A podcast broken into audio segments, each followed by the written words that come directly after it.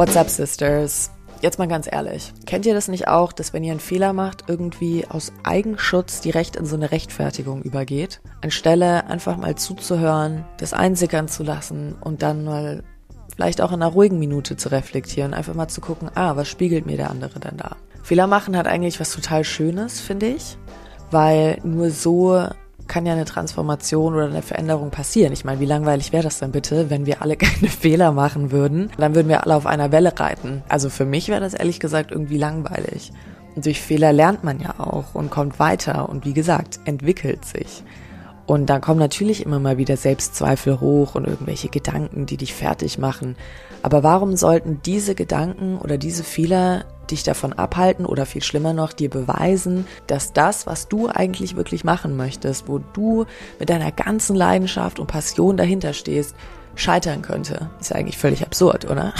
Heute ist unser Gast Rosalie. Und Rosalie, ja, sie lebt diese, dieses Mindset. Sie hat zusammen mit ihrem Freund über Corona Less Waste Club gegründet, weil beide gemerkt haben in ihren Unternehmen, irgendwie passen die Werte nicht, sie spüren nicht, dass sie wirklich einen Impact in der Welt machen. Klar ist das Geld gut, aber wir wollen eigentlich viel mehr bewegen. Und deswegen setzen sie sich jetzt dafür ein, um unsere Badezimmer mal aufzuräumen. Was heißt das genau? Mit Last Waste Club wollen sie ein bisschen mehr Aufmerksamkeit ins Badezimmer schaffen, was Nachhaltigkeit angeht. Wusstest du, dass wir im Jahr elf Duschgelflaschen verbrauchen? Das ist Plastik.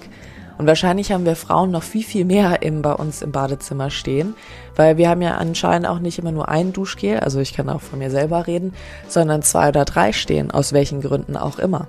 Weil wir wollen natürlich gut riechen. Aber gut riechen kann man jetzt auch mit Less Waste Club. Ich habe selber schon ausprobiert und nein, das ist jetzt keine Werbung. Es ist einfach eine sehr, sehr schöne Aktion, die gar nicht so sehr auf Produkte ausgehen will, sondern auf eine Community. Und was ihr von Rosalie heute lernen könnt, ist, wie gehe ich mit Fehlern um? Wie gehe ich mit Selbstzweifeln um? Wie schaffe ich es auch, mich nicht mehr zu verstecken und einfach mal meinen Mund aufzumachen? Sich zu trauen, gesehen zu werden und zu verstehen, dass wenn du dich öffnest und mit jemandem sprichst, du eigentlich nie alleine mit deinen Gedanken bist. Deswegen, vielleicht siehst du nach dieser Episode Fehler als Chance. Das würde ich mir auf jeden Fall für dich wünschen. Und jetzt erstmal ganz viel Spaß mit Rosalie. Ja, Rosalie, mega, mega schön, dass du jetzt auch bei uns im YouGo Sisters Podcast bist, Teil der YouGo Sisters Community. Du hast uns ja selbst angeschrieben und das muss ich sagen, fand ich super cool, einfach Eigeninitiative zu machen. Ich weiß gar nicht, wie das kam. Du hast bis irgendwie auf unserem Podcast gekommen, oder? Genau, ja. Also ich habe ein bisschen im Internet gestöbert und allgemein, ich liebe Podcasts. Also ich habe mal wieder nach neuen Podcasts geschaut und einfach nach Formaten, wo auch ähm, gerade das Thema Female Leadership, Female Empowerment drin sind. Und bin dann auf euren Podcast gestoßen, habe mir ja gedacht, okay, jetzt höre ich doch da mal rein und fand es eigentlich ganz cool. und wie du gesagt hast, ich habe dann einfach beschlossen, ich schreibe euch jetzt mal an, weil wer schlägt mich schon für den Podcast vor, so ungefähr. Und dann dachte ich, ich mache jetzt einfach mal selber und guck mal, was rauskommt. Und war dann echt super überrascht, dass du mir direkt geantwortet hast. Also ja, hätte ich, ich nicht erwartet. total geil. Mega cool. Nee, ich, ich fand's richtig cool. Da habe ich so gedacht, so muss es sein.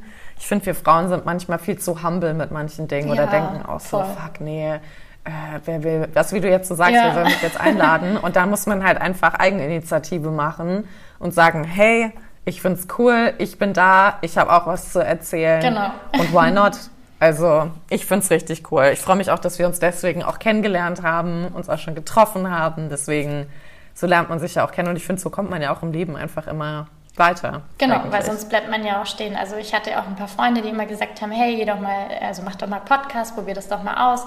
Und ich meine, es gibt jetzt schon relativ lange und ich habe noch nie einen Podcast gemacht, aber dann war immer so, ja, mache ich dann irgendwann mal schon und man traut sich halt irgendwie nie so, weil man denkt, wann ist man an dem perfekten Punkt, wo man jetzt mhm. denkt, man kann was erzählen oder man kann mal bei einem Podcast Voll. teilnehmen. Und dann dachte ich jetzt, mal, jetzt probiere ich es halt mal. So und dann ging es ne? schneller als gedacht. Punkt. Ja, zack, you're welcome. ja.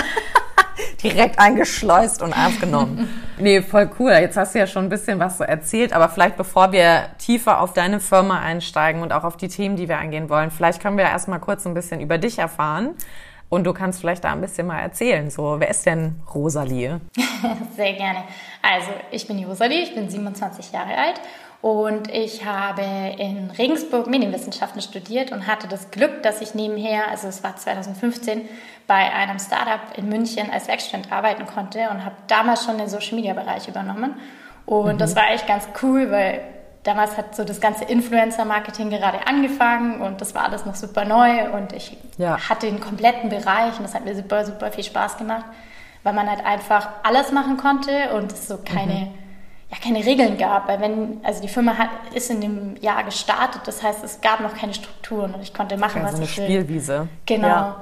war riesig.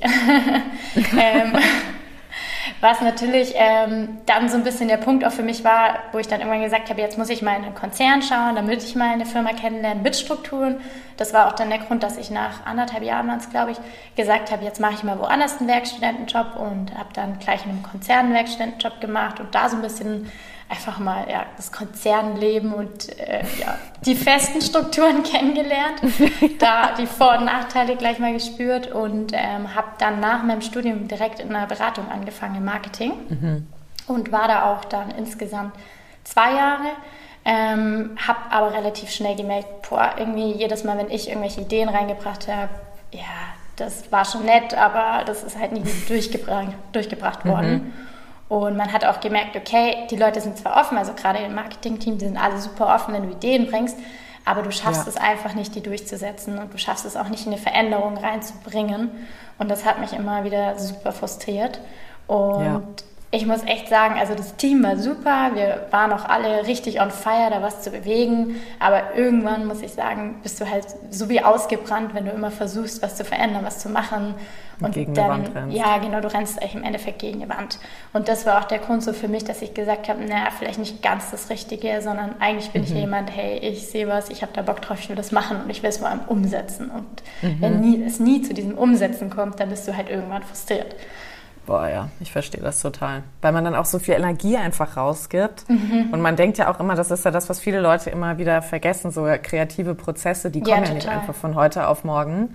Oder so, wenn du jetzt so sagst, gib mir jetzt einen Slogan, dass du so 80.000 Dinge auf einmal anfängst, aus dem Kopf rauszuballern. Ja, das finde ich eh das Schlimmste, so unter Druck, so jetzt auf einmal muss ich eine Lösung bringen und dann ja. habe ich mir halt immer so gedacht, nein, also gib mir Zeit, gib mir den Freiraum, dann schaffe ich das schon, aber jetzt sofort auf Knopfdruck kann ich dir keine Lösung, die für mich ja. auch zufriedenstellend ist, liefern. Und das war auch so ein ja. Grund, wo ich gesagt habe, nee, also das ist nicht das, was ich machen möchte auf Dauer, weil irgendwie, ja, fühle ich mich dazu eingeschränkt. Auch. Wirklich in meiner Freiheit, ja. in meiner Kreativität. Voll. Und vor allem bei Marketing finde ich auch immer so, ich meine, ich mache das ja auch bei uns dann, dieser Filmproduktion. Und da merke ich auch immer wieder, ich will das halt als so ein großes Ganzes sehen. Also mhm. so eine Kampagne mache ich dann nicht einfach nur so, wie gesagt, so einen Satz oder sowas, sondern ich will halt so dieses Gerüst drumherum bauen. Ähm, und da spielt ja dann immer voll viel ein. Aber das hast du dir ja jetzt im Prinzip selbst dann erarbeitet, ne? Ja. Weil du hast ja jetzt Less Waste Club gegründet mit deinem Freund zusammen. Genau. Während der Corona-Zeit auch noch. Erstmal Hut ab, dass du das gemacht hast oder ihr gemacht habt. Mega. Das war bestimmt auch nicht das Einfachste auf der Welt, oder? Nee, tatsächlich nicht. Also, äh, das war letztes Jahr im April. Da hatte ich von meiner Firma aus, also ich war damals noch angestellt, ähm, hatten wir, ja, ich will es jetzt mal nett nennen, einen Zwangsurlaub über Ostern. Und ähm, ja, was macht man zwei Wochen? Da war der härteste Lockdown. Wir haben, mein Freund war auch daheim, wir saßen daheim das erste Mal, weil normalerweise waren wir beide immer viel unterwegs und haben nicht so super mhm. viel Zeit miteinander verbracht. Und dann haben wir so gesagt, wow, was machen wir denn jetzt? Und wir sind beide so richtige Macher und dann haben wir gesagt, komm, die Idee mit dem Las West Club hatten wir schon ähm, 2019 und dann haben wir gesagt, ja komm, wir fangen jetzt einfach an wir machen jetzt einfach was. Wir wissen zwar nicht, ob es funktioniert, aber wir machen es jetzt einfach. Und dann haben wir mhm. in den Osterferien angefangen, eine Website zu erstellen, eine Müllsammelaktion zu starten und einfach zu sagen, Ach, Leute, cool. wir haben da Bock, was zu machen, seid doch Teil davon. Und unsere Freunde wussten gar nicht, um was es geht. Die wurden halt von uns gezwungen, mit uns Müll sammeln zu gehen. Und ähm, über Instagram haben wir dann sozusagen, das heißt die Less Waste Club Challenge. Die haben wir auch dieses Jahr wieder gemacht und dieses Jahr haben krass viele Leute mitgemacht. Also wir waren total überwältigt, wie viele Leute da Lust haben, Müll Aber zu sammeln. was ist das für eine Challenge? Also einfach Müll mhm, sammeln mhm, genau, und ihr trefft die dann an... Ah, beim Spazierengehen. Mhm. Also okay. Also Jahr, stattet ihr die aus oder so? Also wie läuft das? Mhm. Letztes Jahr hatten wir noch gar kein Produkt. Also das war ja ganz, ganz, ganz am Anfang. Da haben wir gerade so alles aufgebaut. Da haben wir gesagt, wir haben mhm. da so eine Idee, wir wollen da sowas machen. Ähm, die, den Leuten ist langweilig, die sitzen alle im Lockdown und damals warst du, du durftest noch keinen treffen. Also, let, also mhm. letztes Jahr im April ja. durftest du nur spazieren gehen, aber auch nur allein.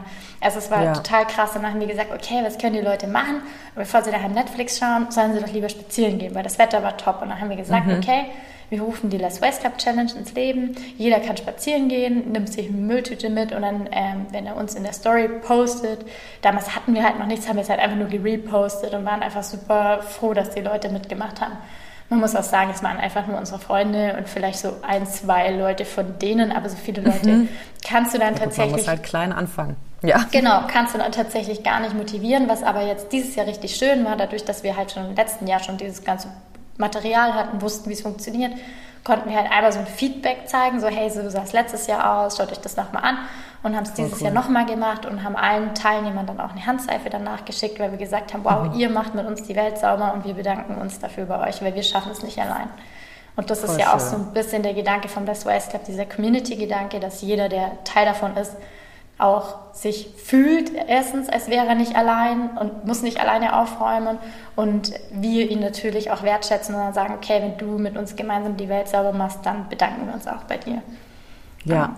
Ja, und du hast ja jetzt schon angesprochen, also erstmal sehr coole Aktion. Ich finde vor allem in München, also die ZuhörerInnen, die jetzt gerade zuhören und in München wohnen, ich weiß nicht, wie es in anderen Städten gerade ist, ich erlebe es gerade nur in München, da ist ja so viel Müll so, ich drehe da wirklich ab. Ne? Ich verstehe das auch nicht, wie man im englischen Garten sitzen kann und einfach seine Bierflaschen da liegen lassen kann oder den ganzen, weiß ich nicht, Pizzakartons oder was auch immer. Und jetzt haben sie auch wieder, ein Freund von mir hat gerade Bilder gepostet in seiner Story, wo die ganze Ludwigstraße auch einfach voll war. Also wo ich mir auch dachte, so haben die beim Gehen einfach alles so fallen gelassen und Wahnsinn, wo ich mir immer denke, wie, also klar, München hat auch viel zu wenige Mülleimer meiner das Meinung stimmt. nach auf den Hat's Straßen. Wirklich. Also du suchst immer und läufst da mit deinem Eisbecher oder was auch immer rum.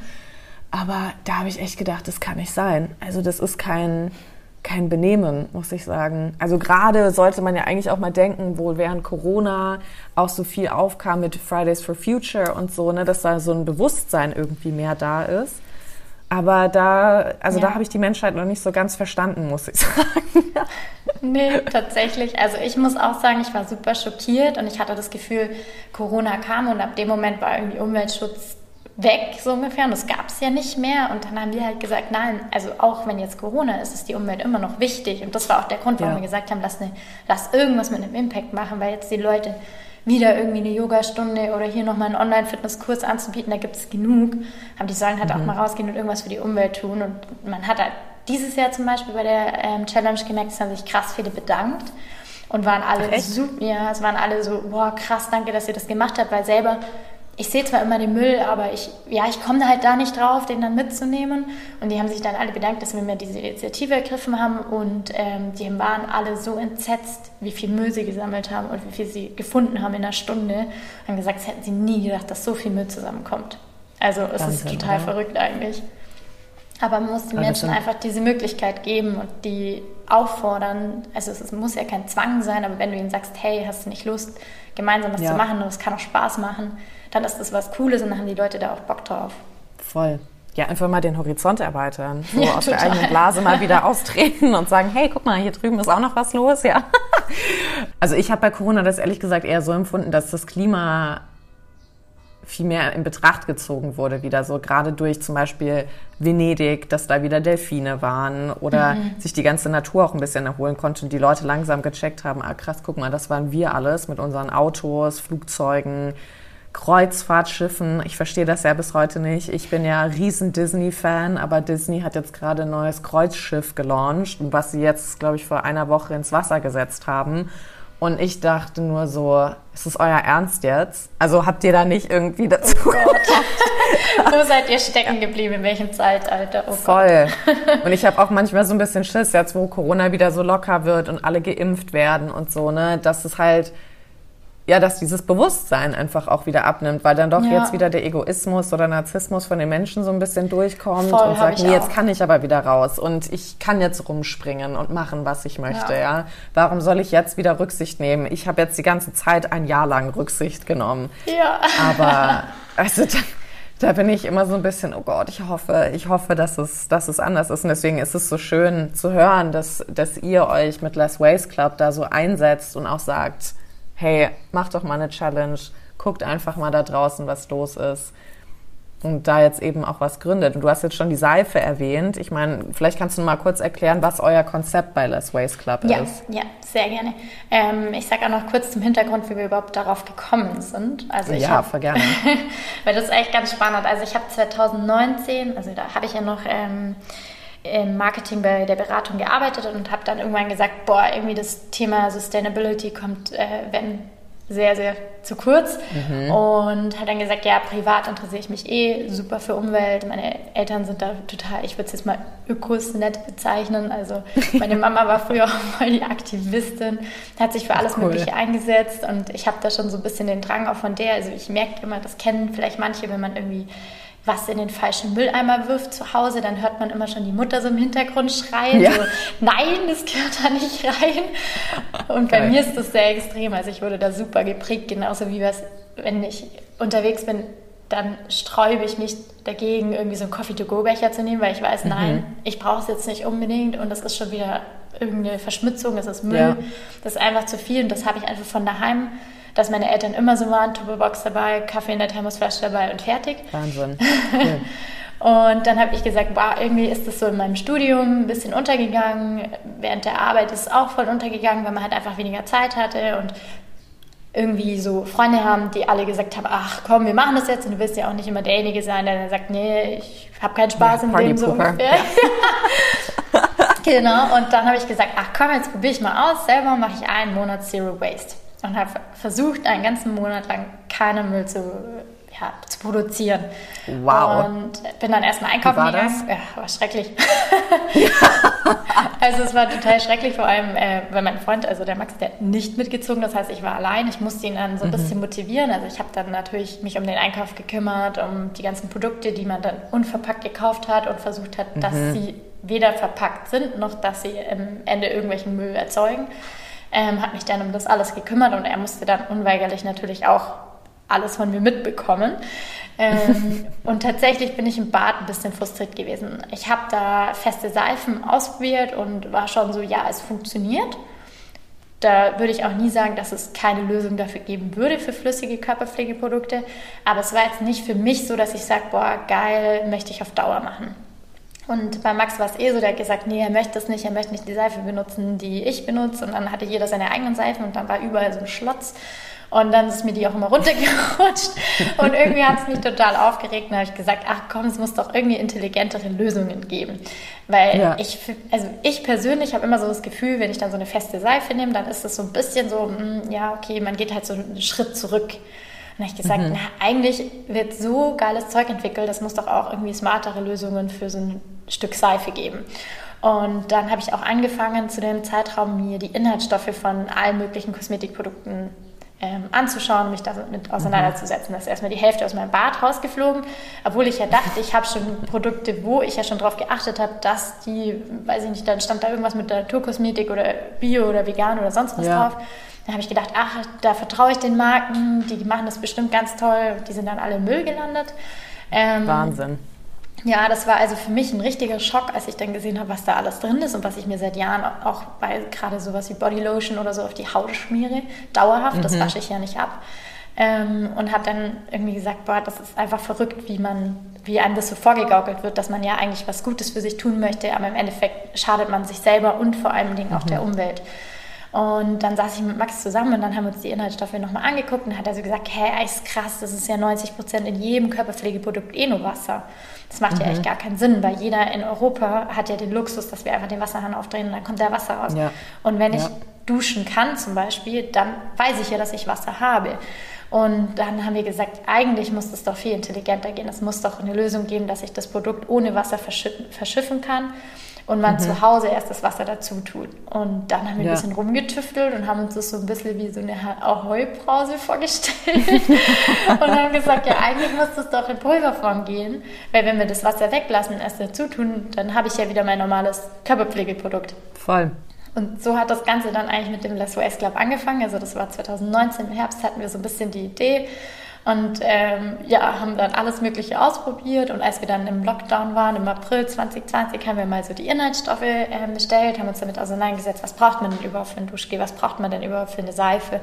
Und wir haben dann angefangen mit einem Duschgel, weil da einfach der größte Hebel ist. Ähm, pro Person wird in Deutschland ungefähr elf Duschgelflaschen im Jahr verbraucht. Das ist einfach super, wow. super viel. Ich habe das selber bei uns gemerkt. Also wir haben mindestens 20 Duschgelflaschen im Jahr verbraucht, wo ich mir denke, krass, also da kannst du echt viel Einwegplastik einsparen. Ja, aber vor allem auch wir Frauen, mir ist das bei ja. mir auch mal aufgefallen, während Corona haben teilweise drei verschiedene Duschgels. Also ich weiß noch beim Duschen, also ich habe jetzt auch, wie gesagt, durch Corona mich angefangen, da nochmal viel, viel mehr mit zu beschäftigen, auch wie viel Müll produziere ich und mhm. so. Ich bin da auch durch äh, Vancouver krass geprägt, weil die hatten auch acht verschiedene Mülleimer und ich war so, was war, war was? So, ich mhm. kannte drei. Ja. war so, was mache ich mit den acht? Aber da stand ich auch in der Dusche und habe halt gesehen, Shampoo, Conditioner, Haarmaske, noch ein Shampoo, drei Duschgels und ich war so, und dann halt noch äh, hier, wie heißt Rasiergel. Also wir haben ja so viel Zeug. Klar, das ist auch noch mal was ganz anderes, wo wir im Thema Body Image zum Beispiel auch mega eingehen, ist dieser wir Frauen werden ja zum Konsum angeregt, mhm, weil wir in eine gewisse Art und Weise aussehen müssen. Ja. ja. wir müssen unsere Beine rasieren, deswegen brauchst du auch Rasiergel, weil da ist dann wieder was drin, dass du keine roten Pimpel da drauf kriegst und so. Die Rasierklingen, bla bla bla. Ich meine, da könnte man jetzt mal voll einsteigen, ja. ja aber wir, wir durch diesen ganzen Marketing-Konsumrausch, in den wir reingezogen werden, kaufen ja auch andauernd immer ja, wieder total. was. Ne? Und wir sind im Endeffekt auch die Leidtragenden, weil wir benutzen die Voll. Produkte mehr. Genau. Und dann ist natürlich der Geruch immer wichtig. Und ich meine, ich habe ja von euch auch eine Seife oder halt auch das Duschgel und dieser Geruch. Also ich kann es euch jetzt mal, die, die zuhören, gerade erzählen. Das war so geil. Ich habe diese, diese Kiste von euch bekommen. Das ist so eine, was ist aus Pappe ist die einfach Altpapier, so eine Pappkiste. Ja. Altpapier. Und dann aufgemacht. Und schon alleine, als ich diese, diesen Verschluss da aufgemacht habe und die Kiste so ganz leicht geöffnet habe, kam so ein wunderschöner sommerlicher Geruch raus und ich war richtig so, mh, mm, eigentlich wäre das auch voll geil, so als Kerze oder sowas zu haben. Das war so richtig, so voll sinnlich irgendwie. Ich fand es richtig schön. Cool, das freut mich. Also bei dem Duft haben wir auch lange, lange gesucht. Ich glaube, wir haben fast drei Monate gebraucht, um einen Duft zu finden. Ja, das glaube ich. Weil also es gibt ja auch diese Parfümerien, wo du dein Parfum zusammenstellen kannst und was da alles daneben gehen kann, weil du dann denkst, das funktioniert, komm, tu mir das doch einfach mal zusammen und dann ist es so, boah, nee, viel zu krass oder viel zu leicht. Und ihr habt ja auch Unisex, ne? Genau, ja. Genau, wir haben ja. eingerufen für Männer und Frauen. Wir haben gesagt, das ist jetzt am Anfang das Wichtigste, weil wir erstmal gucken müssen. Ich meine, damals, wo wir begonnen haben, da gab es noch gar nichts mit so einem Konzept. Das Einzige, was es halt in Deutschland gab, waren gerade diese Putzmitteltabs, die angefangen haben. Mhm. Aber da haben wir halt auch gesagt, das war, die haben gestartet, als, also im ersten Lockdown haben die gerade so mit ihren Verkäufen gestartet. Zumindest kam es mir da ständig ähm, wurde es mir da an, ständig angezeigt. Und wir haben halt dann gesagt, okay, wir wissen ja gar nicht, ob es da einen Markt dafür gibt. Und bevor wir da jetzt 10.000 Gerüche machen, müssen wir doch erstmal uns darauf fokussieren, funktioniert das mhm. Konzept. Weil wenn ich zu jemandem sage, mhm. hey, ich stelle Körperpflegeprodukte in Pulverform her, dann guckt er mich erstmal an und denkt sich so, ja, werfe ich mir das Pulver dann auf den Kopf. Und bis ich dem dann aber erklärt habe, dass er sich weder auf, also das Pulver, das reine Pulver, weder auf den Körper noch auf den Kopf wirft, sondern einfach in seinen Spender tut, Wasser drauf schüttelt und hast du wieder ein flüssiges Körperpflegeprodukt. Das sind so ja. viele Schritte, wo ich jemandem erklären muss. Und dann haben wir gesagt, okay, kann schon sein, dass der Markt noch gar nicht reif dafür ist. Und haben dann einfach im Sommer mal angefangen, so eine Crowdfunding-Kampagne zu machen. War dann auch super witzig, weil du einfach so vielen Leuten, also du musst dich mit so vielen Leuten auseinandersetzen und denen das immer mhm. erklären und ein Video dazu machen und keine Ahnung was. Wir hatten ja noch nicht mal ein Produkt und das war einfach für uns so super ja. aufregend, weil wir halt alles so, okay, wie kriegen wir das hin? Wie könnte es ungefähr aussehen? Am Ende sah es komplett anders aus. Hat ja, damals wussten wir noch gar nicht den Geruch. Wir haben irgendwas gesagt es riecht super und keine Ahnung was. und haben versucht, damit Leute zu erreichen. Und das hat tatsächlich ja. uns genug unterstützt, dass wir unser ähm, erstes Funding-Ziel sozusagen erreicht haben und haben gesagt, ja, okay, jetzt äh, all in, weil jetzt haben wir schon gesagt, wir produzieren, wenn wir es schaffen und jetzt haben wir es geschafft und dann haben wir im, also im Juli letzten Jahres war dann die Kampagne vorbei und mein Projekt ist da ausgelaufen. Da habe ich gesagt, gut, ich schaffe das nicht nebenher zu machen. Bei Max war es so, dass der Kurzarbeit hatte und dadurch sehr viel Zeit hatte, sich darauf zu fokussieren. Bei mir nicht. Ich war mhm. immer noch in meinem 40-Stunden-Job. Ähm, das ging halt dann einfach nicht mehr. Und dann habe ich gesagt, gut, lass einfach machen. Ähm, anscheinend wollen die Leute das und haben dann angefangen, direkt alles in Deutschland zu sourcen. Also das Produkt wird auch in Deutschland hergestellt und haben es dann cool. geschafft, pünktlich. Also ich glaube, in der letzten Novemberwoche haben wir es geschafft, unser Duschgel rauszubekommen und dann mhm. Mitte November auch unsere Handseife. Das war dann richtig cool, weil wir noch so den, ja, so den letzten oder den Last-Minute-Weihnachtseinkauf mitnehmen konnten. Voll cool. Aber ich meine, du hast es jetzt gerade schon so ein bisschen angesprochen. Herausforderungen gab es ja dann wahrscheinlich super viele, oder? Ja, also während ja. der Corona-Zeit, ihr hattet noch kein Produkt und habt das Crowdfunding gemacht. Ich muss sagen, wenn ich jetzt so drüber nachdenke, Rosalie, ich finde es irgendwie total geil. Du hast so eine Einstellung, du machst einfach. Ich finde das richtig bewundernswert, weil ich glaube, super viele Leute haben super viele Ideen, aber die sind halt ja, keiner, keiner wird mich ernst nehmen oder ich habe kein Produkt oder mir kauft es keiner ab, woher soll ich Geld kriegen und so, ja. Und ich meine, ihr habt, gut, vielleicht ist das auch, weil ihr zu zweit seid. Ich meine, Kert und ich sind auch zu zweit, das hat uns bei You Go Sisters auch nochmal krass gepusht, weil ich war immer so, ich habe die Idee, ich habe die Idee, aber ich war halt so, wie, wie, wie mache ich das, mhm. wie schaffe ich das zeitlich und so weiter.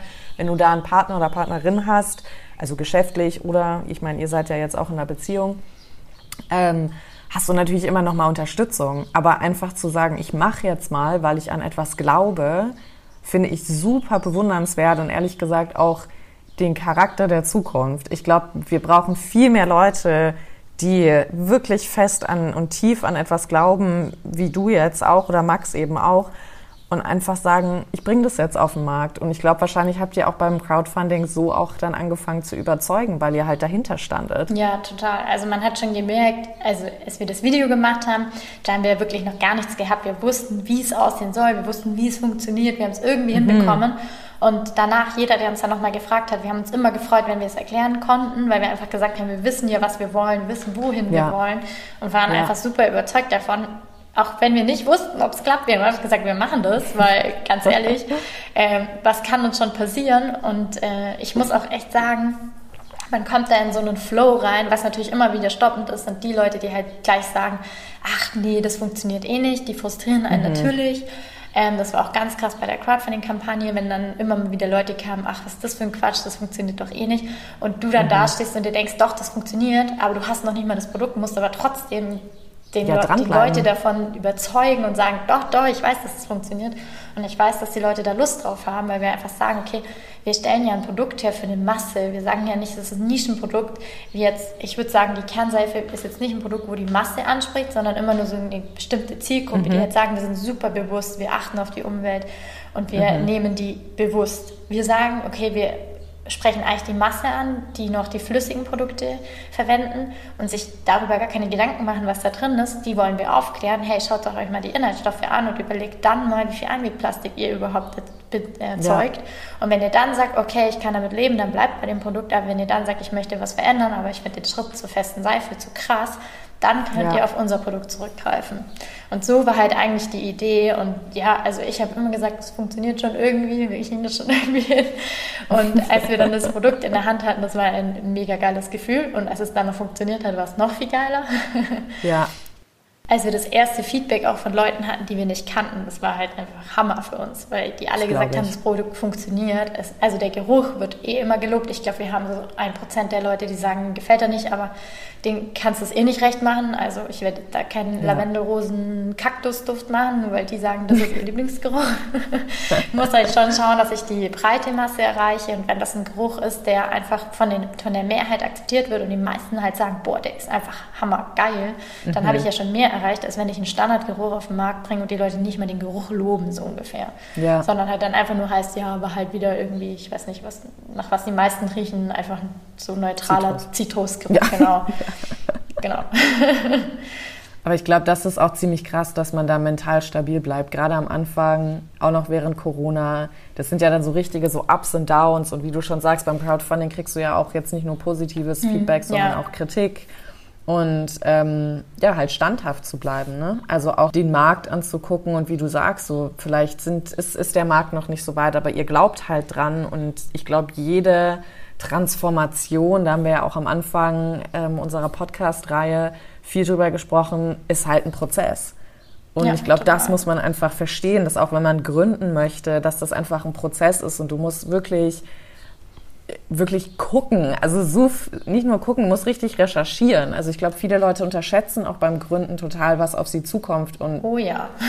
ich glaube, dass ähm, Manchmal ist es gar nicht so schlecht, so ein bisschen naiv dran zu gehen. Ich bin zum Beispiel viel zu perfektionistisch. So bei mir muss alles klar stehen und das Logo muss sein und dann so ein Unterlogo und eine andere Version und vielleicht noch eine andere Farbe, weißt du, also verhaspel mich dann in so einer mhm. Kleinigkeit, wo es einfach nur am Anfang so heißen könnte, du hast ein Logo und in ein paar Jahren kann sich das entwickeln und ja. whatever, ja. Also als Beispiel Logo. Aber so deine Personas, ich meine, wie du jetzt auch schon sagst, ja, ihr wollt dann die breite Masse ansprechen. Ihr habt ja aber auch das Bedürfnis, die Leute aufzuklären. Was ich auch wirklich, also ich finde es super, aber auch unfassbar schwer vorstelle, weil auch ich weiß nicht, ob Leute sich so belehren lassen wollen, in Anführungszeichen. Ne? Aber ihr macht das ja dann wieder auf so eine ganz subtile Art und Weise einerseits. Und ich meine, ihr seid ja jetzt auch schon in größeren Supermärkten und Drogerien vertreten. Also Herzlichen Glückwunsch erstmal dazu. es, es, es, kommt ja an, aber wie bist du denn mit diesen Ups und Downs umgegangen? Hast du da irgendwie auch einen Rat, wie man einfach dran bleibt und ja, also, was heißt dran bleibt? Also halt einfach ja am Produkt bleibt, aber halt auch diese Kritik vielleicht annimmt, überlegt, ja, muss ich da vielleicht doch was bessern und aber nicht in diese Spirale der Selbstzweifel die ganze Zeit reinzukommen. Also bei mir ist es ganz, ganz schlimm. Also wenn mir jemand sagt, irgendwie das Produkt ist nicht gut oder das macht ihr nicht gut, also so eine außenstehende Person, ich nehme mir das dann leider immer noch, also mittlerweile geht es, aber am Anfang habe ich mir das echt krass zu Herzen genommen und mhm. das hat mhm. mich dann auch fix und fertig immer gemacht, weil ich Verstehe. mir einfach Gedanken habe, oh, ja, wir müssen, also das Produkt muss ja den Leuten gefallen, die Marke muss ja den Leuten gefallen und ich habe dann am Anfang mich zu krass verbogen und dann irgendwann habe ich dann gesagt so, hä, stopp, warum mache ich das hier eigentlich? Ich mache das ja wegen mir, das ist ja mein Projekt, das ist ja meine Firma, die ich gründe und ich gründe ja nicht, um irgendeiner Person da draußen zu gefallen, sondern eigentlich muss es ja den Leuten gefallen, die uns cool finden, die unsere Marke, mhm. so wie wir sie aufbauen, wie denen muss das ja gefallen. Und ich muss jetzt nicht mir von irgendjemandem einreden lassen, dass ich es anders machen muss. Und ja. ich bin schon leider in sowas sehr emotional. Das heißt, wenn jemand zu mir sagt, ja, an dem Produkt stört mich das und das oder jetzt zum Beispiel mit dem Geruch, das hat mich am Anfang immer total fertig gemacht, wenn dann einer von 100 gesagt hat, der Geruch ist scheiße. Mhm. Dann haben die anderen 99 gar nicht mehr gezählt, da war das so, der Geruch ist scheiße. Und bei Max ist das anders. Also der ist so ein bisschen so wie du, der ist so voll der Perfektionist, der, der muss immer alles erst ganz, ganz fertig kriegen. Und bei mir ist so, jetzt mhm. komm, jetzt machen wir einfach mal, jetzt schauen wir schon. Und der kann auch so Kritik besser wegstecken als ich. Also bei mir mhm. ist es schon so, dass das sehr an mir nagt. Und wenn dann mal ein Down ist, dann ja, ich kann es dann leider auch nicht überspielen. Für, für mich ist es dann schon so, dass ich sage, boah, irgendwie gerade alles nicht so gut.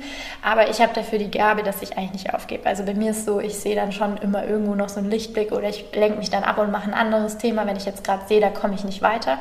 Und mhm. bei Max ist das dann meistens so, der baut dann in dem Thema ganz tief rein und sagt so, nee, da ist jetzt irgendwas falsch, so wie du gesagt hast, jetzt mit dem Logo zum Beispiel. Ja. Ich muss das so lange machen, bis es dann wirklich 100% perfekt ist. Und dann macht das Ding mhm. am Schluss viel fertiger, als wenn ich dann sage, nee, ich schließe das jetzt ab es stresst mich zwar immer noch unterbewusst, aber ich fange jetzt an und suche irgendwelche Lösungen und schaue, dass ich meine Energie woanders reinstecke. Ähm, ja. Also ich muss echt sagen, man lernt dazu, ganz am Anfang mit den Downs, das war schon richtig heftig, auch bei der Crowdfunding-Kampagne habe ich das meistens, ich war immer super enttäuscht, muss ich sagen, wenn uns Leute mhm. nicht unterstützt haben oder wenn die Leute dann immer nur gesagt haben, ja, ähm, sie unterstützen uns und dann kam irgendwie so gar nichts und du musstest denen hinterherrennen oder du musstest irgendwie, jeden Tag musst du dich ja präsentieren und Leute motivieren, mhm. dass sie mhm. dich unterstützen und deine Idee glauben. Und irgendwann wirst du halt so, boah, irgendwie hat doch keiner mehr Bock auf das Projekt. Und ich habe dann immer gesagt, doch, doch, wir müssen halt einfach noch mehr machen, weil anscheinend machen wir noch zu wenig und anscheinend erreichen wir auch noch zu wenig Leute. Ich glaube, immer dieses Weitermachen und auf gar keinen Fall aufhören, das ist, glaube ich, so das Wichtigste. Und gerade beim Gründen. Mhm Wir haben auch am Anfang gemerkt, weil wir alles in Deutschland produzieren, wir mussten 100.000 Leute anrufen, wir mussten so viel Research machen. Und dann mhm. habe ich halt immer von meinen Freunden gehört, so, ja, was macht ihr eigentlich den ganzen Tag? Halt immer zum Ton, als würden wir da nur rumsitzen und Däumchen drehen. Wascht dann, euch nur den ganzen Tag, ja. ich so, ja, eigentlich machen wir nur lustige Instagram-Stories und sonst machen wir eh nichts, so nach dem Motto. Und das hat mich dann immer voll frustriert, weil ich immer so das Gefühl hatte, ich muss mich rechtfertigen, was ich den ganzen Tag mache. Und irgendwie mittlerweile bin ich so, ja, die, Le die Leute wissen es ja nicht, was du den ganzen Tag machst und die werden es aber auch nicht verstehen und das in Worte zu fassen, ja. was du erlebst den ganzen Tag und welche Herausforderungen mhm. jeden Tag kommen, das wissen die gar nicht und die wissen auch nicht, was dahinter steckt. Wenn dann zu mir einer sagt, ändere doch mal schnell irgendwas an dem Duft oder ändere irgendwie die Größe von der Flasche, der hat keine Ahnung, was da dahinter steckt und dann lache ich mittlerweile einfach nur noch und sage, ja, ja, das machen wir. Weil ich mir denke, mhm. wenn ich jetzt anfange, dem zu erklären, dass das leider nicht so einfach ist und dass wir das nicht von heute auf morgen ändern können, dann ja. habe ich mich wieder totgeredet und am Ende habe ich mich aufgeregt, weil ich eigentlich, wie du es vorhin gesagt hast, jemanden versuche zu belehren, was ich aber gar nicht machen möchte. Mhm. Weil das ist, glaube ich, so der größte Fehler von ganz vielen Firmen, wenn die anfangen zu versuchen, Leute oder Kunden zu belehren. Mhm. Da sehe ich immer so, okay, es hat einfach keiner Bock drauf. Also es hat wirklich keiner Lust, belehrt zu werden. Und du musst nee. den Leuten ja einfach nur eine Lösung bieten und sagen, hey schau, wenn du das zum Beispiel jetzt mit unserem Duschgel, nutzt doch unser Duschgelpulver und dann sparst du dir zehn Einweg, Einwegplastikflaschen im Jahr. Und du gehst nicht so krass auf dieses Negative und sagst, weil wenn du das nicht machst, dann sterben zehn Fische, so nach dem Motto. Mhm. Dann gibst du den Leuten eine Lösung, machst noch so was Cooles, sagst du, hey, die Inhaltsstoffe sind übrigens auch geil, du kannst auch draußen duschen, musst dir da gar keine Gedanken machen, probier's halt mal aus. Mhm. Fertig. Und nicht so dieses Zwingen, es gibt nur dieses eine und es gibt nur schwarz und weiß. Ich glaube, das ist so ein Weg, den muss man einfach finden. Und gerade ja. mit diesem Belehren, das finden wir immer ganz, ganz schrecklich. Also ich mag es selber auch nicht, wenn dann zum Beispiel meine Mama immer gesagt hat, ja, ich darf jetzt nicht äh, diesen Coffee-to-go-Becher nehmen, damals, wo es noch keine anderen Alternativen gab. Ja. Das hat mich mehr gestresst und das hat mich dann eigentlich in so eine Trotzsituation gesteckt, dass ich gesagt habe, genau. ja, mach es trotzdem. Weil bevor ich nicht die Coole bin, mache ich es trotzdem so ungefähr. Und mhm. ich glaube, das ist bei allen so ein bisschen drin, dass man halt sagt, okay, man will ja dabei sein, man will ja, ja was für die Umwelt tun, aber man ja. will sich ja nicht einschränken lassen. Und diese Möglichkeit geben wir den Leuten und das ist das, was auch gut ankommt, weil sie jetzt sagen, okay, ich habe den gleichen Komfort, nur halt nachhaltiger, ich spare Einwegplastik und ich habe auch noch super Inhaltsstoffe. Ich habe mir davor zwar ja. noch nie Gedanken gemacht, aber dank euch weiß ich jetzt zum Beispiel, dass in meinen damaligen oder meinen ehemaligen Duschgels Schadstoffe drin sind, die ich mir besser nicht auf die Haut schmieren sollte. Mhm. Wie gesagt, ich glaube, das ist eine Transformation. Man muss den Leuten auch mehr das Gefühl geben, das war wie ihre Idee. Also, ne, als dass ihr die Idee auf die drauf genau. projiziert. Die müssen selber draufkommen im Endeffekt. Genau. Und ich glaube, das ist halt ein, ja, ein Prozess, der einfach Schritt für Schritt passiert. Ich meine, ja, du hast ja auch gesagt, als wir im Vorgespräch gesprochen hatten, das so Less Waste Club soll ja jetzt nicht nur primär auf Duschgels oder Seife basieren, sondern ihr wollt ja noch viel, viel mehr damit erreichen. Ich weiß nicht, willst du dazu irgendwas sagen? Also bei uns ist es so, als wir den Less Waste Club gegründet haben, war eher im Hintergrund nicht der Gedanke, wir machen jetzt Beauty-Produkte, weil das war uns am Anfang auch gar nicht bewusst, sondern wir haben halt gesagt, wir wollen es den Leuten ermöglichen, ähm, nachhaltige Lösungen zu, also für sie nachhaltige Lösungen zu entwickeln, die sie dann nutzen können, ohne den gewohnten Komfort irgendwie auf den verzichten zu mhm. müssen. Mhm. Und wir haben mit dem Duschgel angefangen, weil das halt, wie ich vorhin gesagt habe, eine große Umschlagzahl hat, du einfach super viel einsparen kannst, den Leuten das auch gut vor Augen legen kannst. Wenn ich sage, ja du bei einem Conditioner, da brauchst du vielleicht nur fünf, da tut es noch nicht so weh. Aber wenn du sagst, hey, das sind ja. bis zu elf Einwegplastikflaschen, dann denken die Leute vielleicht nochmal darüber nach. Und ja. da haben wir jetzt einfach mal angefangen und haben gesagt, wir machen jetzt mal das Bad sauber. Aber im Großen und Ganzen ist für uns eigentlich so, dass wir sagen, wir haben den das Waste Lab gegründet, A, für diese ganze Community, die wir aufbauen wollen. Also wir wollen eigentlich eine Impact-Brand sein, die den Leuten mhm. die Möglichkeit gibt, Teil von etwas zu sein, Teil von einer Lösung. Und wir wollen mit diesen Clean-Ups zum Beispiel, die machen wir jetzt regelmäßig, wollen wir den Leuten die Möglichkeit geben, Teil von etwas zu sein. Und sobald es wieder möglich ist, natürlich jetzt im Sommer kann man das endlich machen, auch mal einfach ein Clean-Up zusammen mit unserer Community machen, das nicht nicht jeder alleine suchen muss, sondern man sagt, okay, mhm. lasst uns doch zusammen gehen, lasst uns zusammen was bewirken. Könnt ihr gleich in München anfangen. Ja. Ihr euch direkt schön morgens um sechs und dann macht ihr den ganzen englischen Garten mal so. Zum Beispiel. Also wir haben eh gesagt, wir wollen nicht nach Bali fliegen. Wir wollen nicht ja. irgendwo hinfliegen, um dann, keine Ahnung, so nach dem Motto, jetzt fliegen wir mal in ein schönes Urlaubsgebiet und möglichst weit weg, damit äh, man auch noch schön lang fliegen muss. Sondern wir haben gesagt, es gibt in Deutschland genug Müll. Und das Schlimme ist ja, ja. dass der Müll, der hier rumliegt, der landet in den Flüssen und dann landet der auch im Meer. Und warum fangen wir ja. nicht direkt hier an und sammeln den Müll hier auf? Und machen so ein bisschen darauf aufmerksam, hey Leute, schaut mal, wie viel Müll allein in Deutschland schon rumliegt. Und es ist genauso schrecklich. Und klar, man muss auch in Malaysia ist das ja ganz, ganz schlimm, da muss man auch aufräumen. Aber ich denke mir, okay, wenn wir hier aufräumen und es hier schaffen, dann landet vielleicht auch der Müll gar nicht dort oder dann landet er nicht im Meer. Wenn wir es einfach ja. schaffen, den Müll hier direkt zu entsorgen und zwar richtig. Ich finde es voll interessant. Ich hatte da auch ein richtig langes Gespräch mit der Mi, die auch bei uns im Podcast war, drüber. Die setzt sich, ähm, sie ist Hip-Hop-Tänzerin mhm. und hat Community gegründet und setzt sich für regionale Probleme ein. Also jede Class, die sie gibt, macht oder nicht jeder, aber so aus ihrer Community ist kostenlos. Mhm. Du kannst per Spende dann einer regionalen Organisation eben helfen. Und ich finde es voll interessant, und das ist jetzt gar kein Vorwurf, weil ich merke es bei mir auch immer selber, dass man voll in die Rechtfertigung kommt, ja. wenn, man, wenn man sagt, man will regional auch was gucken, weil Deutschland halt natürlich ein super reiches Land ist. Wir haben ein super Gesundheitssystem.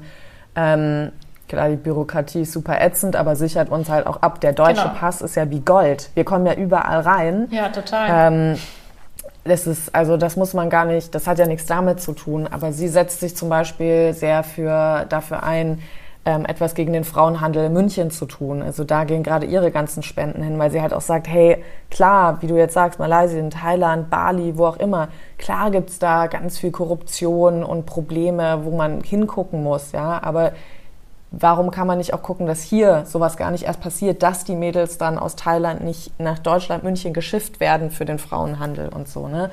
Und ich finde, ja, wenn man da halt, wie du sagst, es schafft, auch regional einfach anzupacken und gar nicht diese Hemmungen mehr zu haben und diese in die Rechtfertigung zu kommen. Ich finde, das sollte was Normales sein, dass man da, wo man selber auch lebt, halt aufräumen möchte. Genau. Das war eigentlich auch unser Ansatz am Anfang, weil wir haben halt dann gesehen, okay, so jede Brand, also jedes Startup pflanzt halt irgendwelche Bäume. Also du kaufst ein ja. Produkt von denen und dann pflanzt du irgendwo in der Wüste von XY Baum. Dann denke ja. ich mir, okay, welchen Impact bringt das? Also was bringt das jetzt, dass ich irgendwo... Ja, aber weißt du vor allem, genau. ob dann der Baum gepflanzt wurde? A, weißt du, nee, weißt du eh nicht. Ja. Du weißt ja nicht, wo der ja. Baum ist. Dann weißt du auch nicht, okay, wenn das ein 1 Euro ist, wer wird denn dafür bezahlt, dass dieser Baum gepflanzt wird und wer kümmert mhm. sich um das Wasser, das dafür verwendet mhm. wird? Und wenn das dann in irgendeiner Wüste ist, wo sowieso kein fruchtbarer Boden mehr ist, dann frage ich mich, okay, ist das nicht ressourcenverschwendend und es wird da nicht schon wieder irgendeiner ausgebeutet? Man weiß es nicht, man hat keine Ahnung. Dann haben wir gesagt, okay, das ist so überhaupt nicht transparent. Und wir beim Les West Lab sind ja 100% transparent. Also wir haben ja alle unsere Inhaltsstoffe aufgeschrieben. Wir haben genau geschrieben, was, was für einen Ursprung der hat, was für eine Wirkung der hat, warum wir uns dafür entschieden haben. Wenn uns mhm. einer schreibt, hey, er hat eine bessere Lösung, wir sind die Letzten, die sagen, nee, haben wir keinen Bock drauf, sondern wir sind die, die, ja. die sagen, geil, her, ja, damit, her damit, wir freuen uns. Ähm, wenn uns jemand irgendwas fragt, wir antworten immer. Also es gibt keine Frage, die man uns nicht stellen kann, weil wir einfach sagen, wir haben nichts zu verbergen. Du kannst eh alles bei ja. uns nachlesen. Und da haben wir gesagt, okay, wenn wir jetzt anfangen, wir wurden auch schon von zehn so Anbietern angeschrieben, ob wir nicht Lust haben, Bäume zu pflanzen. Und wir sind dann schon immer so, boah, wenn ich das jetzt noch einmal höre, dass ich irgendwo einen Baum pflanzen soll, dann drehe ich durch. Ähm, ja, weil es einfach nichts bringt. Also wir sind so, wir sagen, okay, wenn wir Bäume pflanzen, ist das, findet das in Deutschland statt, dann ist es aber nicht ein Baum, den ich pflanze, sondern das ist, dann ist das eine Aufforstung und mhm. eine Renaturisierung eines Waldgebietes, mhm. aber sicherlich nicht irgendwo ein Baum in Madagaskar oder sonst wo. Ja. Und wir haben jetzt am Anfang gesagt, okay, wir suchen da gerade schon Flächen, das ist nicht so einfach. Vor allem in Deutschland ist es nicht so einfach, einfach mal so einen Baum ja, zu pflanzen. Voll. Voll. Ähm, sind aber dran, lassen uns da auch nicht jetzt von klein kriegen, weil wir einfach Bock drauf haben. Also der Max interessiert ja. sich da privat auch super, super viel dafür und kümmert sich da um solche Themen. Wir haben auch ein eigenes Bienenvolk, wo wir sagen, das ist einfach mega, weil die sind hier. Die sind mhm. hier, wir können da immer hingehen, wir können uns das anschauen. Die werden nicht gequält, die werden nicht gestresst, die werden nicht rumgeschifft. Da gibt es ja diese Wanderbienen, das ist ja ganz schrecklich. Ähm, mhm. das sagen wir auch, nein, das geht nicht. Man kann auch hier einfach was bewirken und mit dem Aufräumen haben wir auch gesagt, das wollen wir hier machen. Und da ist uns dann auch so ein bisschen aufgefallen, wenn du sagst, du willst das hier machen, dann klingt es halt nicht so cool. Weil jeder sagt so, ja, aber es klingt doch viel cooler, wenn du als Marketing sagst, du bist da auf Bali und räumst da irgendwie auf. Und dann haben wir so gesagt, ja, aber darum geht es ja nicht. Es geht ja nicht ums Marketing, ja. sondern es geht einfach um den Impact.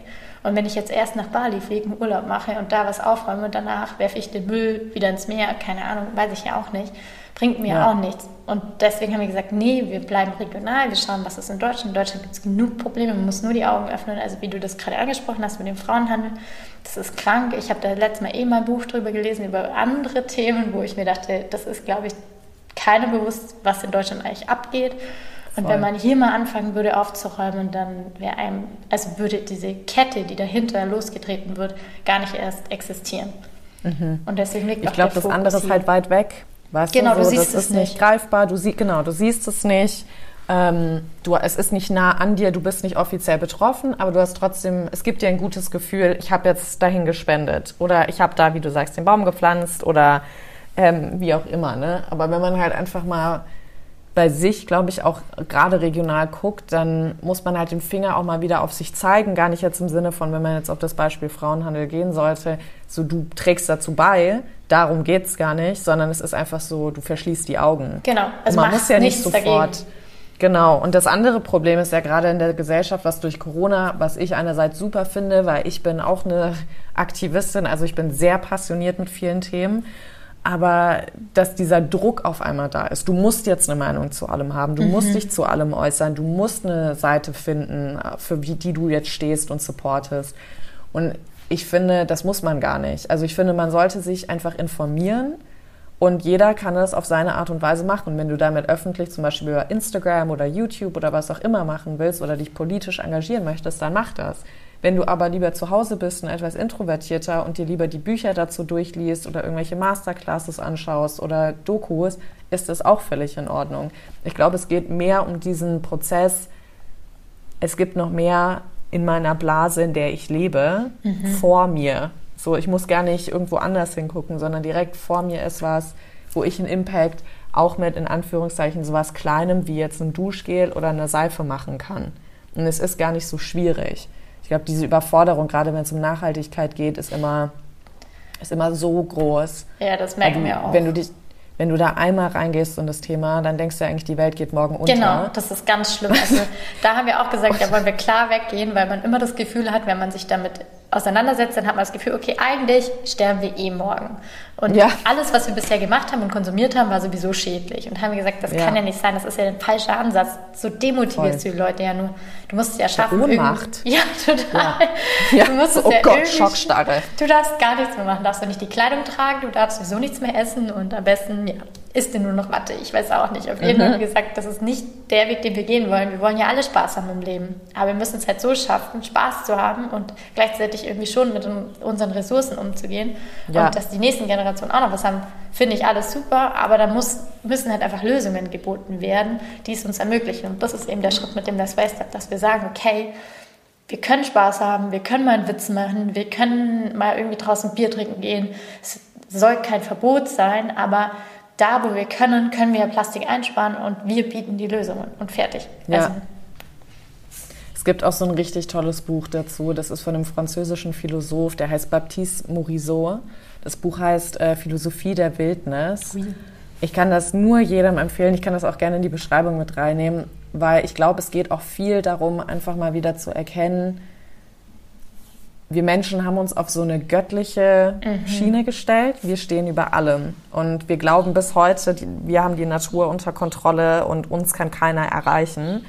Und ich glaube, jetzt ist diese Zeit einfach mal gekommen, zu merken, nee, wir sind Teil eines Ganzen. Auch schon alleine, dass wir immer sagen, ich will mal wieder in die Natur. So, Bro, wir lebt alles um dich rum ist Natur. Du hast dir nur beschlossen, vier Wände um dich rum zu bauen, ja oder halt eine Stadt zu bauen ja, oder genau. was auch immer. Ja?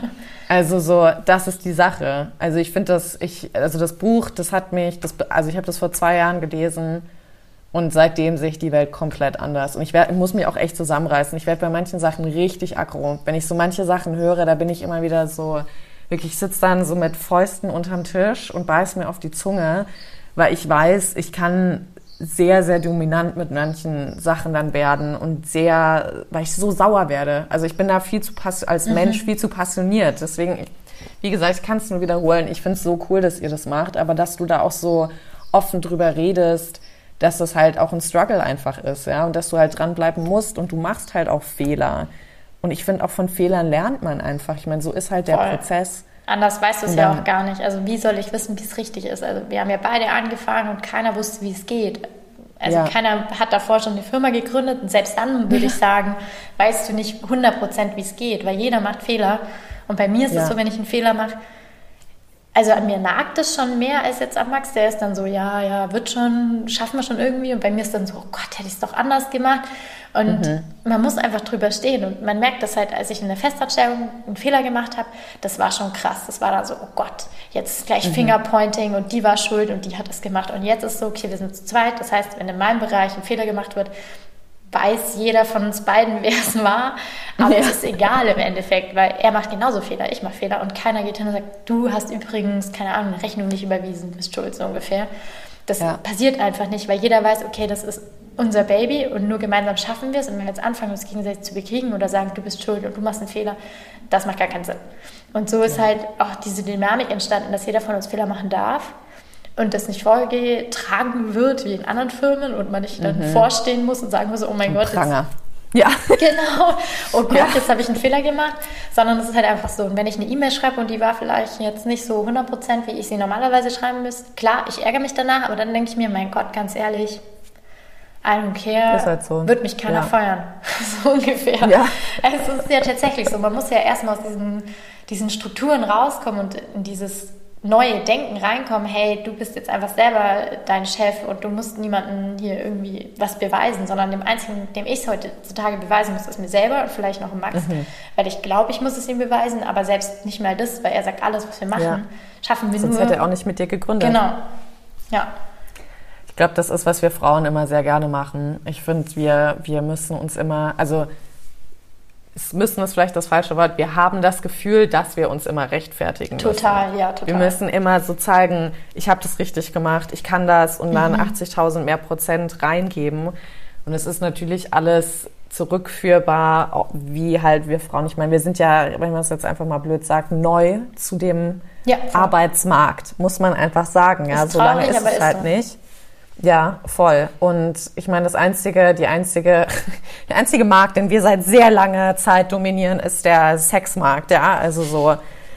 Also es ist einfach so, da, da, da, ich meine, da striven wir, ja. Das sind wir, da, das ist uns, das läuft. Witzigerweise ist das auch der Markt, der am meisten verachtet wird. Ne? Also ja, habe ich auch noch einen richtig krassen Podcast mit äh, April, der auch noch kommt, einem Playmate zu. Da haben wir, also, die hat mir auch nochmal die Augen auf eine ganz andere Art und Weise geöffnet.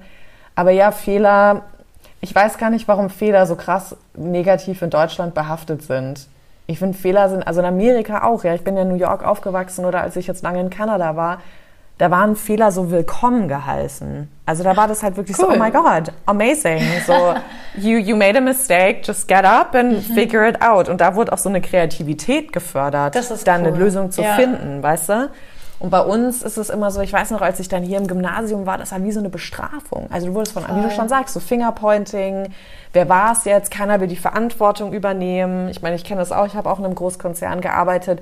Das war dann wie im Kindergarten. Voll, das, das war wirklich, das war, da hast du dann die großen Chefs, die dann aber auf einmal einen Fehler machen und der muss noch nicht mal so hardcore gravierend sein, dass jetzt irgendwie sieben Millionen fehlen oder sowas, ja, sondern irgendwas Kleines, falsche E-Mail oder irgendwas. Und dann ist es gleich so, nee, also ich war das nicht, das hätte man mir sagen, und dann wird es auf die Sekretärin, die sagt, ja, nee, ja. ich habe aber das Computersystem das und dann, weißt du, und dann geht's immer so weiter und einfach mal zu chillen und zu akzeptieren, so du wirst Fehler machen müssen und das ist eigentlich was total Geiles. Und ähm, ja, wenn du das bringt dich weiter, finde ich. Ja, also nur Fehler bringen dich weiter. weiter. Voll. Als wären wir alle perfekt. Wie langweilig wäre denn dann das Leben, Super. bitte? Habe ich mir auch gedacht. Also wir haben das letzte Mal auch wieder so einen Struggle gehabt, weil wir ja auch nur zu zweit sind und dann kriegt man das natürlich jeden Tag mit. Und wenn der eine dann ja. mal wieder einen Down hat, dann kriegt das der andere natürlich mit. Und dann Klar. war es wieder so, oh, irgendwie hat das und das nicht geklappt und da war wieder irgendwas. Und dann denke ich mir, okay, du bist jetzt unten und du schaffst es nur, dich selber zu motivieren oder gegenseitig zu motivieren, wenn du irgendwas Positives daran siehst. Und das Positive mhm. daran zu sehen ist ja immer, wenn du unten angekommen bist, geht es irgendwann wieder bergauf. Und es kann nicht noch tiefer gehen im Endeffekt. Und wenn du einen Fehler machst, ja. dann such eine Lösung und finde eine Lösung und fertig. Und da wird man schon kreativ und da ist wieder der Druck da. Weil wenn es immer ja. perfekt laufen würde, wenn wir auf keine Widerstände treffen würden, wenn wir keine Fehler machen würden, das wäre, wie du gesagt hast, super langweilig, weil dann wäre jeden ja. Tag hier Harmonie und keine Ahnung was. Und Wer du weiß, würdest, dann los wäre. Ja, würdest dich gar nicht verändern. Ich glaube, das wäre das Große. Also wir verändern uns ja gefühlt jeden Tag, überlegen uns jeden Tag, okay, wie können wir noch krasser werden, wie können wir noch mehr machen, wie können wir noch mehr einen Impact bewirken. Wenn du keinen Fehler machst, dann schwimmst du auf dieser Welle und bleibst dafür immer und das ist doch super langweilig. Ja, voll.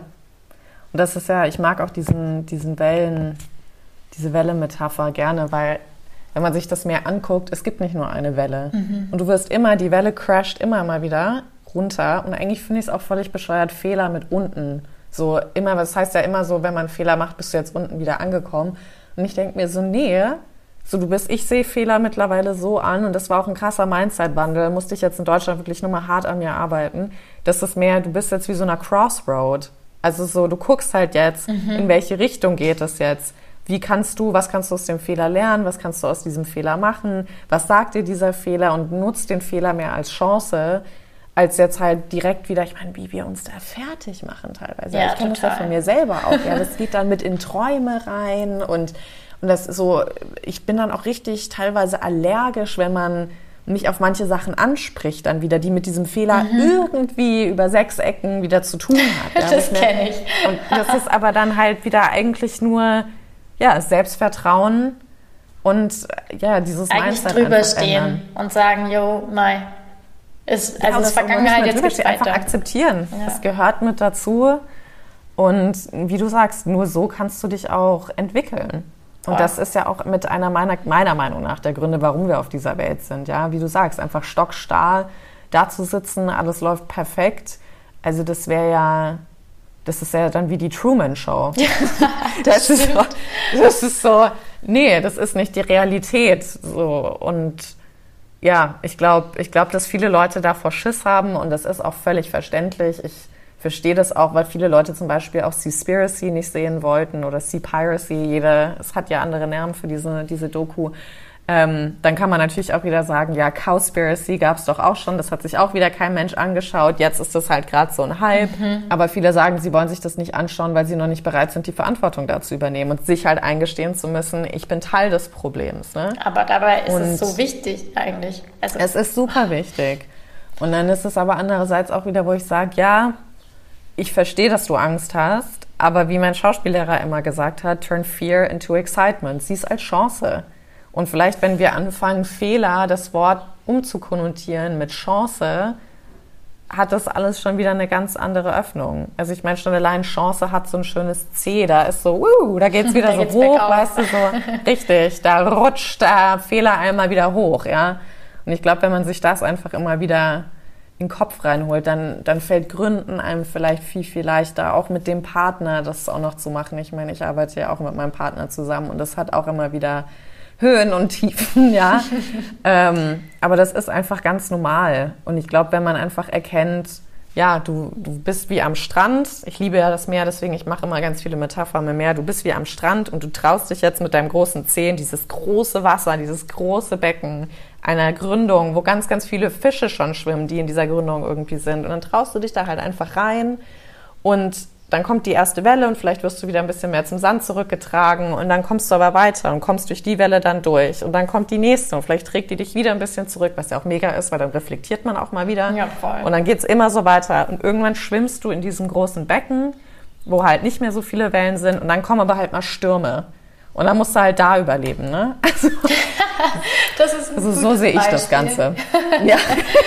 nee, also tatsächlich muss man auch sagen, bei uns ist es immer so, man hat immer das Gefühl, die Höhen werden schon, also werden immer höher und die Tiefen werden ja immer tiefer. Und am Anfang ja. hat es so ein bisschen angefangen, da ist man dann nicht so bewusst, was da noch auf einem zukommt. Bei mir ist es ja so, ich fange ja immer an und danach wird mir jetzt klar, mhm. oh Gott, was habe ich dann ins Rollen gebracht? Ja. Und dann wird es halt immer krasser und am Schluss denkst du so, oh mein Gott, kann es noch krasser werden, als es jetzt ist. Und am nächsten Tag passiert wieder irgendwas und denkst du so, okay, ja, kann's.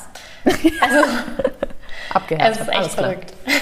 Es gibt auch dieses Lied, äh, wie heißt das? Hit me with your best shot. Kennst du das? Ja. Ich liebe das. Hit me with your best shot. Ja, das ist auch so mein Lebensmotto. Oh Mann, Rosalie, wirklich tolles Gespräch. Wir sind jetzt schon am Ende, aber du kriegst jetzt wie jede Sister noch eine Frage, die ja an alle ZuhörerInnen da draußen geht. Was wäre denn so dein Shoutout an alle Frauen da draußen? Also, was ich aus meinem Learning sagen kann, also wirklich einfach mal vortreten, gerade wenn man mit einem Mann gründet oder in der Gruppe gründet, dass man sagt, man versteckt sich nicht dahinter, sondern man tretet vor und redet einfach mal. Und gerade am Anfang ist das super wichtig, weil ich habe gemerkt, okay, wenn man sich am Anfang zurückhält, dann verfällt man in diese Rolle des Zurückhaltens. Und mhm. wenn man sich dann noch so ein bisschen unsicher fühlt, ich ich verstehe das 100 Prozent. Mir ging es nicht anders. Ich habe am Anfang gedacht, oh Gott, ähm, ich kann das noch nicht, deswegen bin ich noch ein bisschen leiser. Aber gerade der Einstieg, zum Beispiel, wenn man in einer Videokonferenz ist, man ist zu zweit und der eine redet super viel und du redest nicht so viel, dann haben ja die anderen so ein bisschen das Gefühl, ja, du bist ja nur die Frau, die daneben sitzt sozusagen. Und das sollte einfach nie ja. passieren. Und das ist mir am Anfang zu oft passiert und mittlerweile ärgert es mich richtig. Und so im Rückblick muss ich echt sagen, nein, einfach mal trauen, einfach mal Hallo, hier bin ich, zeigen, laut sprechen, Statement geben und nicht nur, ich bin die Frau, der man führt, so ungefähr, sondern ich bin auch Teil davon und ich kann auch was. Und ich glaube, das tut auch super vielen Frauen gut, weil man halt einfach sieht, da gibt es auch noch mehrere Frauen, die trauen sich das auch und ich bin einfach nicht allein. Und dieses ja. Mindset, du bist nicht allein, ist auch nochmal super, super wichtig. Voll schön. Da gibt es auch ein tolles Buch, was ich gerade gehört habe von ähm, Kybra Gümüsei. Das heißt Sprache und Sein. Und ich finde es immer wieder krass, was Sprache ausdrückt. Also Sprache hat was mit Wert auch zu tun. Mhm. Weißt wie du jetzt sagst, so wenn du nichts sagst, wirst du nicht wahrgenommen, du bist genau. unsichtbar. Genau. Obwohl es vielleicht ja auch sein könnte, dass du halt einfach mehr der Beobachter erstmal bist und mal kurz abchecken willst, was hier in der Lage ist. Ja, das heißt ja nicht, also Sprache, sich aussprechen, hat was mit Macht zu tun in unserer Gesellschaft. Ne? Voll, Deswegen so da für sich. Ja, total. Und das, äh, dieses Buch, das hat mir nochmal richtig so die Augen diesbezüglich geöffnet, was Sprache mit Kulturen ausmacht. Also gerade bei uns jetzt im Deutsch, in der mhm. deutschen Kultur. Ne? Sie redet dann auch von der türkischen Kultur, weil sie da eben ihre Eltern kommen aus der Türkei, dass das da nochmal was anders ist. Aber auch wenn du nach Japan gehst, so wenn du da direkt redest, ist es halt schon unhöflich, ja, so da ist eher die Ruhe so ein bisschen. Da, da wäre ich. Ähm, ja. Dann muss ich mal ja. Wir haben auch noch einiges mit Nachhaltigkeit zu lernen. Also da bist du auch ich gut aufgehoben. Den japanischen Markt kein Problem. Ja. Die verstehen mich, wenn ich einfach erstmal zuhören möchte und wenn ich was ja. zu sagen habe, melde ich mich schon. Ja. Aber ich glaube, da darf man sich auch nicht ähm, zu sehr verstellen, sondern einfach gucken, sich treu zu bleiben. Mhm. Aber wie du sagst, halt einfach diese Balance zu finden, wo bringe ich mich wirklich ein ja. und sich zu trauen und dann auch zu glauben, ich meine, du hast jetzt gegründet, man merkt jetzt spätestens nach diesem Podcast, du stehst dazu 3000 Prozent dahinter. Du hast die Kraft, die Macht, das Wissen, was zu sagen. Ähm, ja, und es einfach immer wieder zu sagen, also ja, zu, ja, zu wagen. Also man muss sich das, glaube ich, auch immer vor Augen führen. Also ich glaube, bei mir ist es auch immer so, ich wache morgens auf und dann denke ich nicht, geil, ich bin eine Gründerin und ich bin selbstständig und wow, sondern man wacht ja erstmal auf und dann denkt man sich so, hu, da prasseln schon wieder 10.000 Aufgaben auf ihn ein und man hat irgendwie gar nicht so die Zeit und man nimmt sich gar nicht so, so raus und schaut mal von oben drauf und es war mal super witzig. Ich musste ein Video drehen und musste sagen, dass ich die Gründerin bin. Und dann, ja, das klingt jetzt total doof, aber dann habe ich nur zu Max gesagt, krass, ich glaube, das war das erste Mal, dass ich gesagt habe, ich bin die Gründerin, weil ich das davor mhm. nie sagen musste. Und mhm. das war für mich dann so, okay, man realisiert es gar nicht, weil man ist da einfach drin in diesem Flow und dann irgendwann auf ja. einmal so selber, also dass man es halt merkt. Ich glaube, das ist es, ja. dass du spürst, okay, krass, das bin ja ich. Ja. Das ist, glaube ich, super wichtig. Das ist so, aber wie ist da, siehst du wieder Sprache? Die mhm. Sprache hat dir die Macht dann gegeben, das zu sagen genau. und das zu verinnerlichen. Weil ich habe es davor mal geschrieben, aber das merkst ja. du ja nicht so, hey, ich bin die Gründerin, bla bla bla. Das hört sich an, als wäre ich der kleine Praktikant, der da irgendwas schreiben würde. Aber wenn du wirklich dran ja. stehst, ein Publikum vor dir hast und sagst, by the way, ich bin die Gründerin, dann ist das ja. komplett was anderes. Und für mich war das so, ja stimmt, krass, das bin ja ich. Also ich habe das ja schon geleistet und das einfach mal wieder so vor Augen zu führen. Ja. Ich weiß nicht. Ja, aber es ist halt dann, glaube ich, auch wieder diese Verantwortung, die damit kommt, aber auch halt die Macht dann, ne, mhm. die man auf einmal hat. Ich glaube, wir Frauen müssen lernen, diese Macht dann auch zu embracen. Voll. Und es nicht als irgendwie was Aggressives auch zu sehen, sondern halt auch irgendwie was, was Schönes. So Macht ist für mich auch immer mit Krieg verbunden. Deswegen irgendwie besuche ich da gerade noch nach einem anderen Wort. Es ist vielleicht mehr so Energy oder Power. Ich weiß mhm. es nicht. Ich muss nochmal irgendwie ein Wort versuchen. Aber da könnten wir jetzt auch nochmal voll einsteigen. Ja, voll. Machen wir einfach nochmal wann anders. Ich meine, du bist immer herzlich willkommen bei uns. Ähm, nee, aber es war ein richtig schönes Gespräch. Vielen, vielen Dank, dass du so offen und ehrlich warst. Das ist auch nicht selbstverständlich, gerade weil ihr so ein junges Start-up seid und in Corona gegründet habt und jetzt ein paar Hürden zu gehen habt. Aber ich glaube, mit so einer Passion und so einem Herz ist äh, eigentlich ein schönes offenes Meer für euch mit einem schönen Sonnenaufgang oh. zu sehen. Das freut mich. Ja, vielen, vielen Dank. Es war auch richtig, richtig schön. Dein ganzer Input. Das freut mich. Sehr cool. War sehr schön. Dankeschön.